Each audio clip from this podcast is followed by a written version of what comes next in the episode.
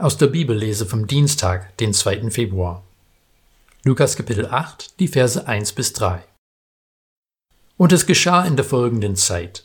Er wanderte von Stadt zu Stadt und von Dorf zu Dorf und verkündete das Evangelium vom Reich Gottes. Die Zwölf begleiteten ihn und auch einige Frauen, die von bösen Geistern und von Krankheiten geheilt worden waren. Maria, genannt Magdalena, aus der sieben Dämonen ausgefahren waren. Johanne, die Frau des Schusas, eines Beamten des Herodes, Susanne und viele andere. Sie unterstützten Jesus und die Jünger mit ihrem Vermögen. Wenn wir von Jesus und seinen Nachfolgern reden, denken wir meist an die zwölf Jünger, die später als Aposteln bekannt waren. Lukas hatte diesen Personenkreis in Lukas 6, 12 bis 16 namentlich vorgestellt. Was wir häufig aus den Augen verlieren ist, dass es noch viele weitere Jünger waren, in den Evangelien werden manche wie Nikodemus und Josef von Arimathea benannt. Aber aus außerbiblischen Quellen erfahren wir die Namen von einigen mehr. Was zu oft in unserer Wahrnehmung untergeht, ist die zentrale Rolle, die Frauen vom Anfang an in der Jesusbewegung gespielt haben.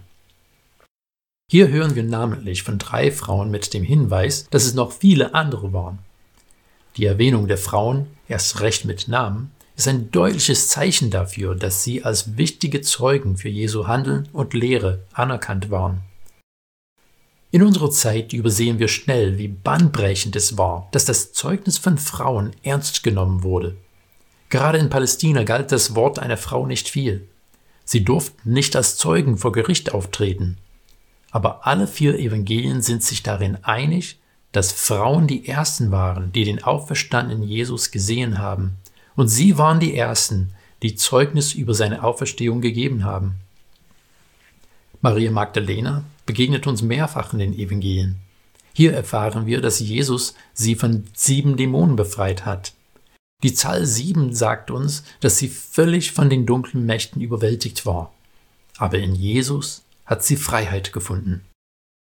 Diese Befreiung hatte Folgen für ihr Leben. Sie konnte nicht einfach so leben wie früher, und sie hat all ihre Mittel Jesus zur Verfügung gestellt. Johanna wird hier als die Frau des Schusers, eines Beamter von Herodes, beschrieben. Wir finden ihren Namen in Lukas 24,10 wieder, gleich nach Maria Magdalena, als eine, die das leere Grab Jesu gefunden hat und die Worte der Engel gehört hat, dass Jesus auferstanden ist. Susanne finden wir nur hier. Sonst wissen wir nichts über Johanne oder Susanne.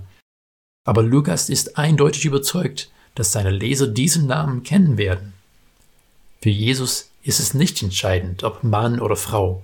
Jesus ist gekommen, um uns alle zu seinem Vater zu führen. Er bietet Vergebung und Erneuerung an, unabhängig von unserer Vergangenheit, wie viel Schuld wir auf uns geladen haben oder welches Geschlecht wir haben.